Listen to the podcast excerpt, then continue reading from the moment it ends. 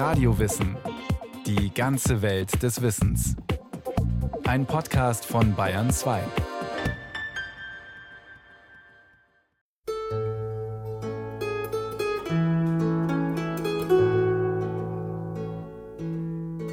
Ich bin ein geborener Münchner und bin auf dem Lande aufgewachsen, habe mein Gymnasium auf dem Lande, nämlich in Burghausen an der Salzach besucht, habe Land und Leute lieben gelernt. Ich bin in meiner Jugend bis in mein hohes Alter herein sehr viel gewandert, habe die bayerische Landschaft kennen und lieben gelernt. So bin ich ein ausgesprochener Bayer geworden.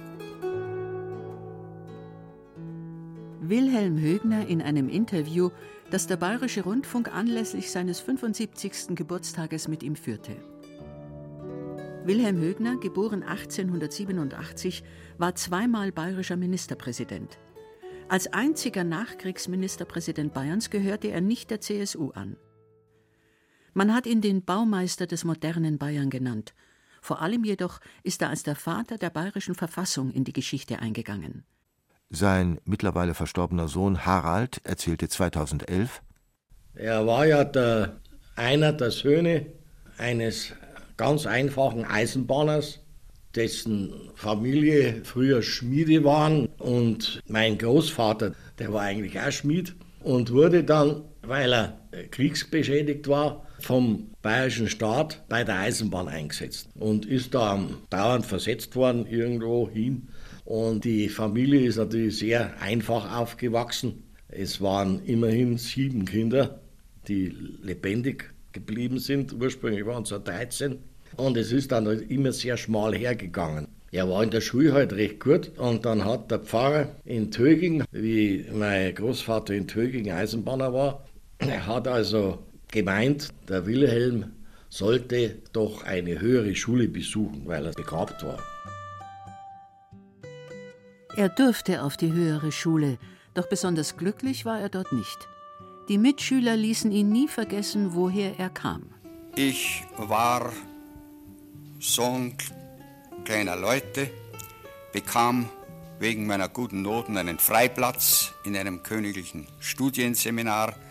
Dort waren natürlich die Söhne reicher Leute und die vergnügten sich dann damit, nicht war meine Abkunft aus dem flachen Lande her und so weiter, meine Anzüge, alles Mögliche an mir zu kritisieren, nachdem sie das Jahr über von mir abgeschrieben hatten. Seine Zeugnisse waren tadellos. Und auch das Zeugnis, das er dem Gymnasium viele Jahre später ausstellte, war gut. Die streng eingehaltene Tageseinteilung, sagte er, habe ihn Ordnung und Pünktlichkeit gelehrt. Die Demütigungen vergaß er darüber allerdings nicht.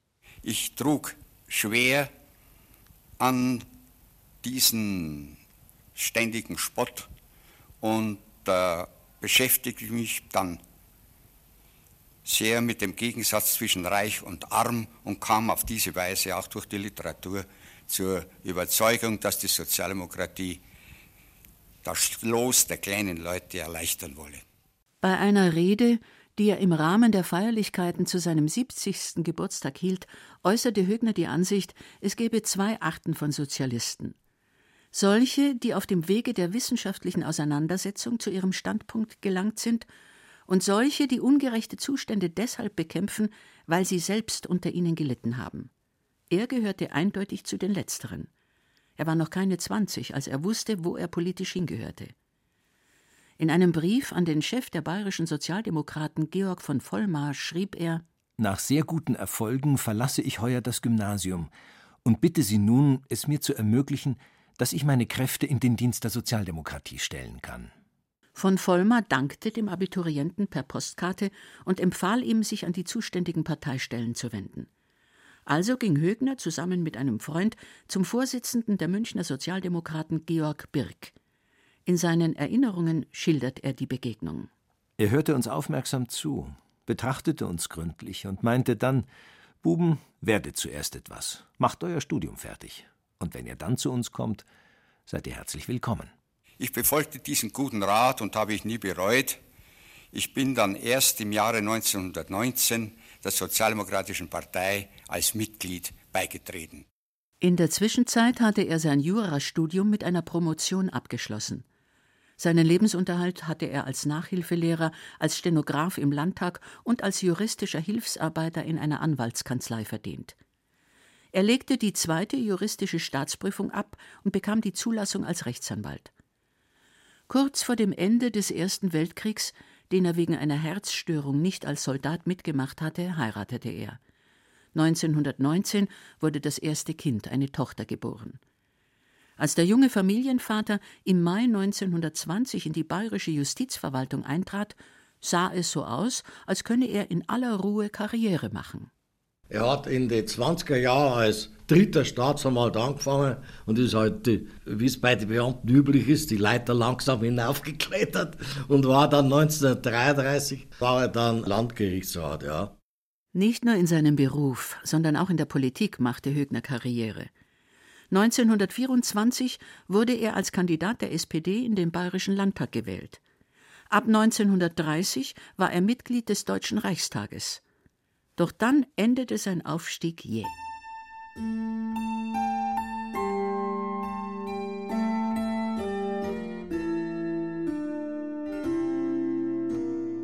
Ich bin mit Leib und Seele Jurist, weniger im rein formalen Sinn, als mit einer starken Leidenschaft für die Gerechtigkeit. Für mich steht fest, dass Freiheitsgedanke, Humanismus und Christentum höchste Kulturwerte des Abendlandes darstellen und zu den Bausteinen jeder abendländischen Gesellschaftsordnung gehören. So schrieb Wilhelm Högner einmal in einem Brief an einen Parteifreund. Wo er die erwähnten Werte gefährdet sah, ließ ihm seine Leidenschaft für die Gerechtigkeit keine Wahl. Er musste eingreifen, musste sich engagieren. Die Gefahren, die der Aufstieg des Nationalsozialismus mit sich brachte, erkannte er früh.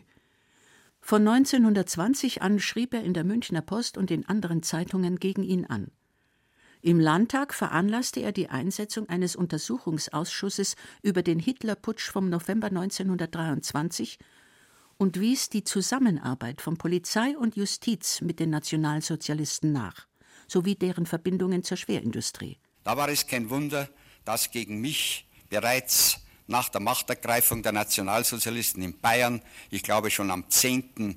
März 1933, ein Haftbefehl des gefürchteten Heydrich gegen mich vorlag. Ich hatte das Glück, dass ich in der ersten Nacht nicht gefunden wurde.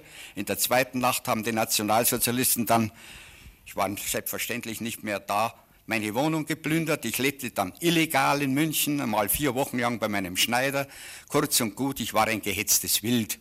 Wilhelm Högners Sohn Harald war damals sieben Jahre alt. Das habe ich selber noch erlebt als kleiner Zeitzeuge zwar, aber in unsere Wohnung ist ja mindestens sieben oder acht Mal eine Hausdurchsuchung durchgeführt worden, was ihn erwischen wollten, nicht? aber er hatte immer das Glück, dass er gerade nicht da war. Es war nicht immer nur Glück. Mehrmals wurde er von Freunden rechtzeitig gewarnt. Von einem Kioskbesitzer am Schwabinger Hohenzollernplatz etwa, dem es nicht entging, wenn wieder einmal ein Nazitrupp zur Hausdurchsuchung anrückte. Da haben die in jedem Zimmer die Lichter angedreht und haben also alles durcheinander gebracht und gestohlen zum Beispiel. Ein Sparbuch von Dienstmädchen haben sie mitgenommen, ne, lauter so Sachen. Und ich bin in meinem Bett immer gewesen, ne, wenn die gekommen sind. Das ist ja meistens abends oder gleich ganz in der Früh gewesen und habe also die Kleintiere, die man als Kind hat, in mein Bett versteckt, nicht, damit es die Nazis nicht mitnehmen. Nicht? Obwohl er aus dem Justizdienst entlassen und politisch verfolgt war, tat sich Högner schwer, der Heimat den Rücken zu kehren. Dann hat ein Parteifreund, der spätere Oberbürgermeister von München, Thomas Wimmer, der damals im Stadtrat war und auch von den Nazis rausgeschmissen worden ist, hat zu ihm gesagt, Willi, ein paar von uns müssen doch übrig bleiben und diesen Spuk überstehen. Du musst schauen, dass du dich retten kannst. Und dann hat er also nach langem Zögern und großen Diskussionen mit meiner Mutter sich entschlossen, nicht, zunächst nach Österreich sich zu begeben und hat mit einem Parteifreund, der bei den Naturfreunde Bergführer war, hat er Deutschland verlassen, nicht, zu seinem großen Kummer, auf halsbrecherischen Wegen stiegen die Männer durch das Karwendelgebirge. Mitte Juli kam Högner in Innsbruck an. Er kannte Österreich und die österreichischen Sozialdemokraten kannten ihn. Bei vielen ihrer Veranstaltungen hatte er Reden gehalten. Er ahnte nicht, dass für ihn und seine Familie, die ihm im August 1933 nach Innsbruck folgte, ein fast zwölf Jahre dauerndes Exil begann.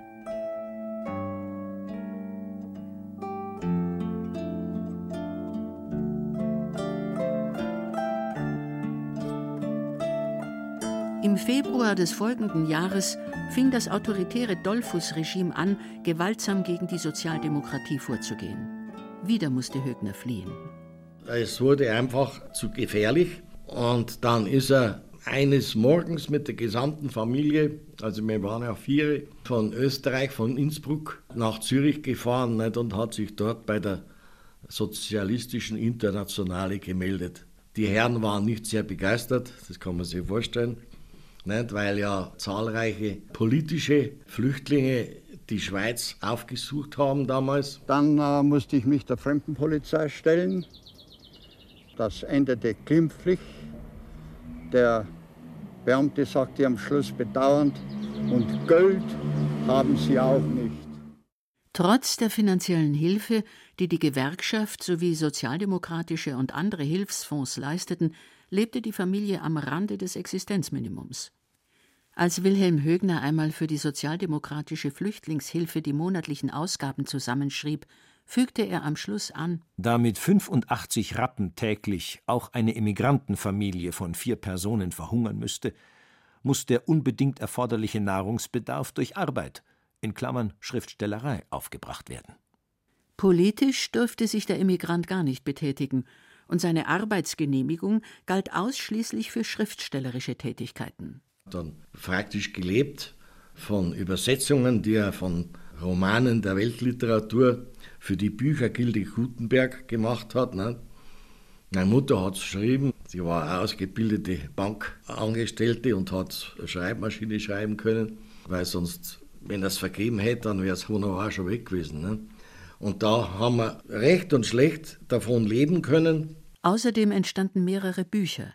Flucht vor Hitler und Die verratene Republik sowie ein Roman mit dem Titel Wodans Wiederkunft, in dem der Verfasser einen satirischen Blick auf Hitler-Deutschland wirft.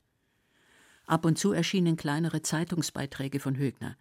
Sein Einkommen erhöhte sich dadurch nicht, weil er die Honorare jedes Mal ordnungsgemäß meldete und sie dann von der Unterstützung abgezogen wurden. Überhaupt war er in finanziellen Dingen äußerst korrekt. Bei einer Ausstellung, die einmal in München stattgefunden hat, war auch ein Mitglied dieser Schweizerischen Flüchtlingshilfe anwesend und hat mir erzählt, dass mein Vater der einzige Emigrant war, der das zurückgezahlt hat, was er damals bekommen hat.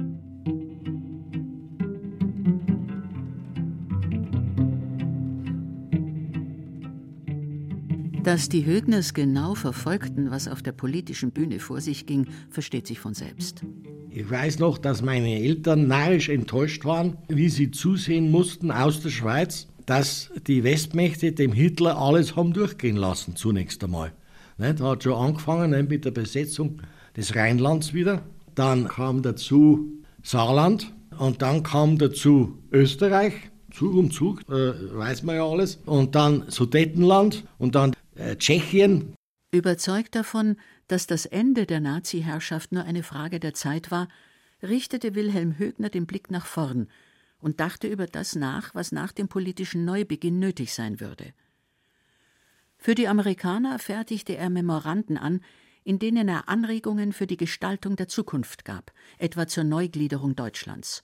Und er lieferte eine ganze Reihe von Gesetzentwürfen, sogar eine Reichsverfassung setzte er auf. Natürlich mit dieser Reichsverfassung war es nichts, aber der zweite Teil über Grundrechte und Grundpflichten ist zum großen Teil in abgeänderter Fassung in die bayerische Verfassung übergegangen.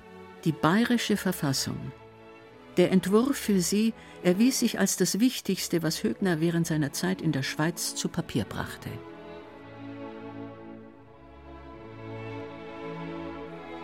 Schon wenige Wochen nach dem Ende des Krieges wurde Högner in einem Jeep nach München gebracht. Besser gesagt, in das Trümmerfeld, das von München übrig war. Ganz Bayern war ein zerstörtes Land. Die Städte waren ausgebombt, ein Drittel aller Wohnungen vernichtet, die Menschen hungerten. Und Bayern war amerikanische Besatzungszone. Wie wenig deren Bewohner zu sagen hatten, zeigte sich etwa daran, dass die Militärregierung den Rechtsanwalt Fritz Schäffer als Ministerpräsidenten einsetzte und die Bevölkerung erst zwei Wochen später per Radio davon informierte. Der fast 58 Jahre alte Jurist Wilhelm Högner wurde mit Vorbereitungen zum Wiederaufbau der Justiz in Bayern beauftragt. Am 28. September 1945 kehrte er von einer Dienstreise nach München zurück und erlebte eine Überraschung. Ich hatte ein Zimmer in der Ludwigstraße bei einem befreundeten Zahnarzt. Ich wurde dann abgeholt, wurde zur Militärregierung gebracht. Zum obersten Dahlferes, der damals vorübergehend Gouverneur für Bayern war. Dort war bereits Dr. Fritz Schäffer mit dem Landwirtschaftsminister Rattenhuber und dann ging das folgendermaßen. Wir Deutschen saßen in einem Halbkreis. Hier war der Oberst Alfres im Stahlhelm, düsteres Licht. Damals war das Licht miserabel, nicht wahr, in München. Und nun ging's los. Sie, Herr äh, Fritz Schäffer, bisher Ministerpräsident in Bayern, sind hiermit abgesetzt. Hier ist Ihr Brief. Sie, Herr Rattenhofer, bisher Landwirtschaftsminister in Bayern, sind abgesetzt. Hier ist Ihr Brief. Und Sie, Dr. Wilhelm Högner, werden hiermit zum Ministerpräsidenten ernannt. Haben die Herren noch was zu sagen? Fritz Schäffer hatte nach Ansicht der Militärbehörden eine zu laxe Haltung bei der Entnazifizierung eingenommen. Von Wilhelm Högner versprachen sie sich ein härteres Durchgreifen.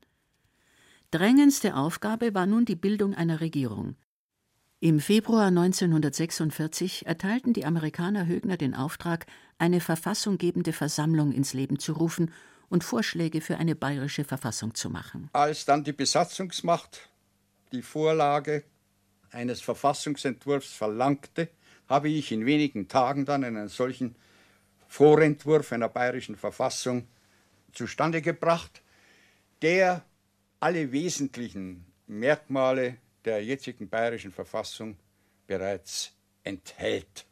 Die verfassunggebende Landesversammlung erweiterte den Entwurf um eine Reihe von Artikeln. Aber alle Bestimmungen des äh, teils über Grundrechte und Grundpflichten, über die Gebiete des Arbeitsrechts, des Kulturrechts, Wirtschaftspolitik, die sind von mir selbst entworfen. Zu diesen Bestimmungen gehören das Recht auf Arbeit, auf menschenwürdige Wohnung, auf Mitbestimmung, auf Bildung und Ausbildung. Dazu gehören Artikel, die aus heutiger Sicht geradezu radikalsozialistisch anmuten. Artikel 151 zum Beispiel. Die gesamte wirtschaftliche Tätigkeit dient dem Gemeinwohl. Die wirtschaftliche Freiheit des Einzelnen findet ihre Grenze in der Rücksicht auf den Nächsten und auf die sittlichen Forderungen des Gemeinwohls. Oder Artikel 157. Kapitalbildung ist nicht Selbstzweck, sondern Mittel zur Entfaltung der Volkswirtschaft. Die Idee des Volksbegehrens und des Volksentscheids geht auf Wilhelm Högner zurück. Und seine Anliegen, Boden, Wasser und Luft zu schützen und auf einen möglichst sparsamen Umgang mit Energie zu achten, fanden ebenfalls ihren Niederschlag in der Verfassung. Sehr deutlich seine Handschrift trägt der sogenannte Schwammerl-Paragraph.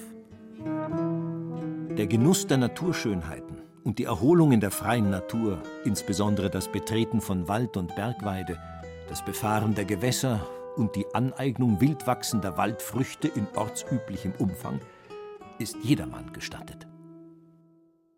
Wilhelm Högner hat die bayerische Verfassung nicht alleine geschaffen, aber er hat die größte Einzelleistung daran erbracht. Bei der Volksabstimmung am 1. Dezember 1946 nahmen die bayerischen Wähler diese Verfassung mit großer Mehrheit an. Die gleichzeitig abgehaltenen ersten bayerischen Landtagswahlen allerdings brachten einen Sieg der CSU.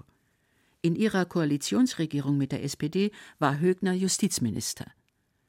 Ein bequemer Politiker war er nicht. Oft wichen seine Standpunkte von denjenigen seiner Partei ab. Als zum Beispiel die SPD aus der Koalition mit der CSU austrat, zog er sich vorübergehend aus der Politik zurück.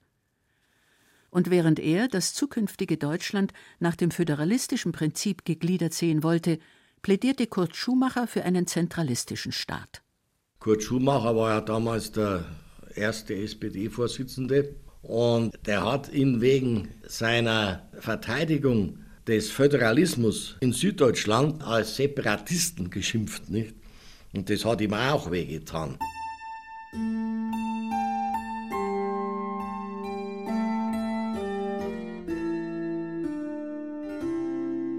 In Briefen an Freunde schrieb er, er sei müde geworden. Doch einer seiner größten Erfolge stand ihm noch bevor.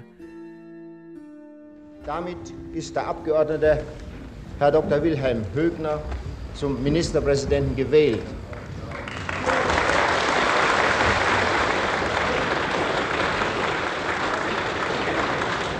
Ich darf Sie fragen, Herr Dr. Högner, ob Sie bereit sind, das Amt des Ministerpräsidenten anzunehmen. Herr Präsident, meine Damen und Herren, ich danke für das mir von der Mehrheit des Hohen Hauses entgegengebrachte Vertrauen und nehme die Wahl an. Bei den Landtagswahlen von 1954 hatte die CSU die meisten Stimmen erhalten. Da sie aber von ihren potenziellen Koalitionspartnern allzu große Zugeständnisse erwartete, fand sich eine andere Konstellation zusammen. Die SPD bildete mit der Bayernpartei, dem Bund der Heimatvertriebenen und Entrechteten und der FDP eine Viererkoalition. Mit Wilhelm Högner als Ministerpräsidenten regierte sie drei Jahre lang. Als aber 1957 bei der Bundestagswahl die Unionsparteien siegten, trat der BHE, von der CSU zu diesem Schritt ermuntert, aus der Koalition aus. Die Bayernpartei folgte ihr, und Högner musste sein Amt abgeben. Das Auseinanderbrechen der Viererkoalition, das hat ihn schon auch geschmerzt. Hat er als Verrat betrachtet. Högner war 70. Er gehörte dem Bayerischen Landtag weitere 13 Jahre an. Auf seinen Rat legte man auch nach seinem Ausscheiden noch Wert. Angebote, die ihn aus Bayern weggeführt hätten, lehnte er konsequent ab. 1980 starb der Vater der bayerischen Verfassung im Alter von 92 Jahren. Ich bin persönlich der Meinung, dass ohne ein Maß politischer Moral die Politik schließlich Schiffbruch leiden wird. Auf die Dauer kann man nicht mit unmoralischen Mitteln und auf unmoralische Weise Politik treiben. Was äh, dem einzelnen Menschen mit Recht verübelt wird, Unmoral nämlich, das kann dem Politiker meines Erachtens nicht gestattet sein.